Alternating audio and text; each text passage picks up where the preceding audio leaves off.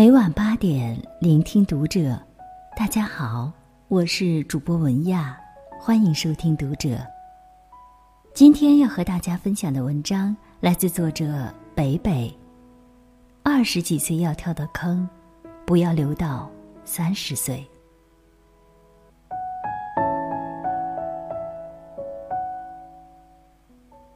前段时间看了一个视频，标题是“毕业一年了，你过得怎么样？”虽然还没有毕业，但是还是点进去看了一下。我知道没有感同身受，但是还是想看看别人毕业后的生活，想看看自己毕业一年后是什么模样。有人说那时候没钱了。只能和室友一起每天晚上回来吃白粥。有人说那时候生病了，不敢和家人说。还有人说，已经不记得熬了多少夜，第二天还是要顶着黑眼圈，活力四射的去上班。看到这儿的时候，就会一阵心疼，就像是在心疼以后的自己，比心疼过去的自己。更加真实。可能成长就是去有勇气去接受最真实的自己，不管是挫败的自己还是完美的自己。但是我们总有一段时间，总是愿意去走很多很多的弯路，经历很多很多的磨难，哪怕把自己打击的七零八落，还是要不断的折腾。因为我们觉得还可以变成更好的自己。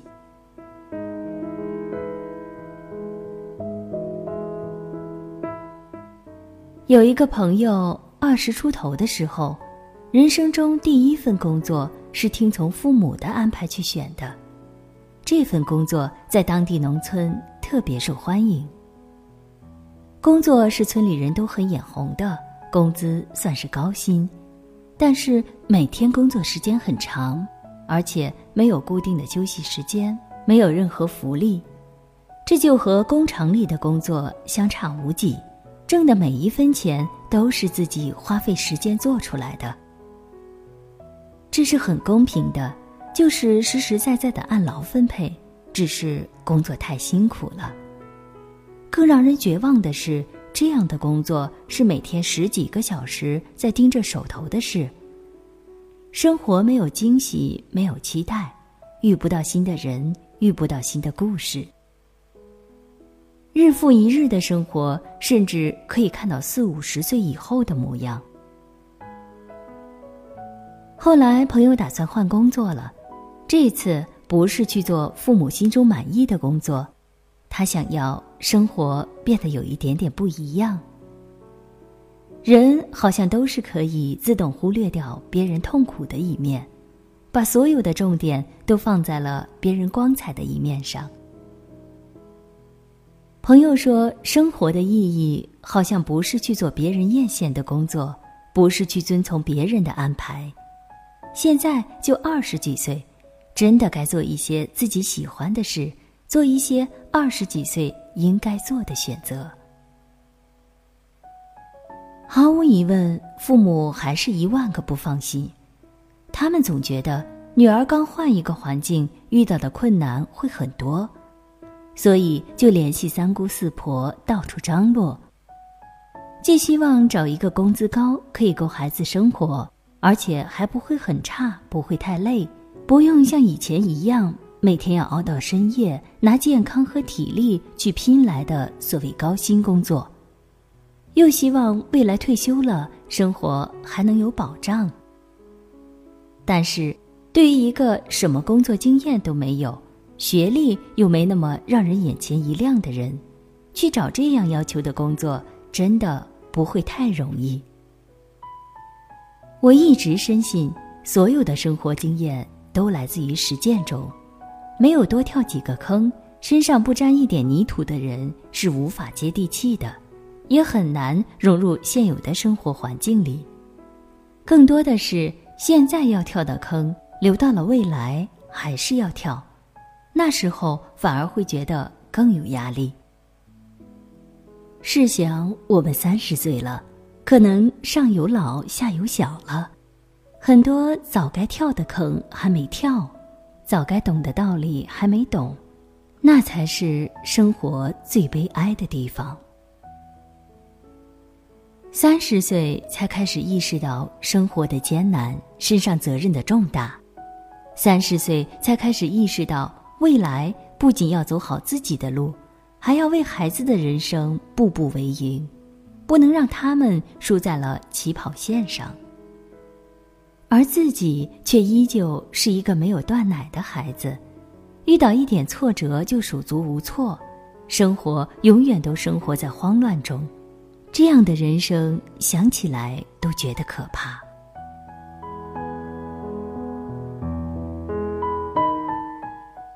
文文是一个普通大学毕业的，没有背景，没有家庭的支持，所以毕业后就跟失业一样，重新去开始找工作、面试、培训，每一步都是自己一个人。我记得他给我看过一组照片，是一群人穿着军装培训。他跟我说，公司培训的时候就跟部队里差不多，要求特别严格。每一项任务都不会因为你是女孩子而降低标准，也不会因为你瘦小、身体虚弱就可以放松要求，因为这不是大学军训。装个头疼、脚疼、肚子疼的还可以休息一下，也不会因为女生撒娇就可以躲在树荫下。这对他们来说都是人生中的第一份工作。轻易服输的人，就是在自己的人生路上开始妥协。这不是你说了一万遍的减肥，最后只是停留在口号。这个培训也不是为了拍几张照片。而是真正需要把身体素质提上去，才能迎接未来的生活。所以每个人都一改学校的书生意气，一改娇生惯养的公主病，每个人都倔强的像个大人，真正意义上的大人。文文在后来的工作中依旧是这样，什么事情都咬牙坚持。在和他一起的时候，他总是能教会我许多，不仅是人生道理，还有一些生活中的小窍门儿，包括什么样的信息可能是骗人的，什么样说话的人可能不怀好意，或者是你应该怎样去选择一份工作。很多东西真的是你看再多的书也学不到、掌握不了的，你永远不知道。一个小姑娘得经历多少磨难，上过多少次当，才能深谙生活不易，才能一眼识破生活中许多的不怀好意。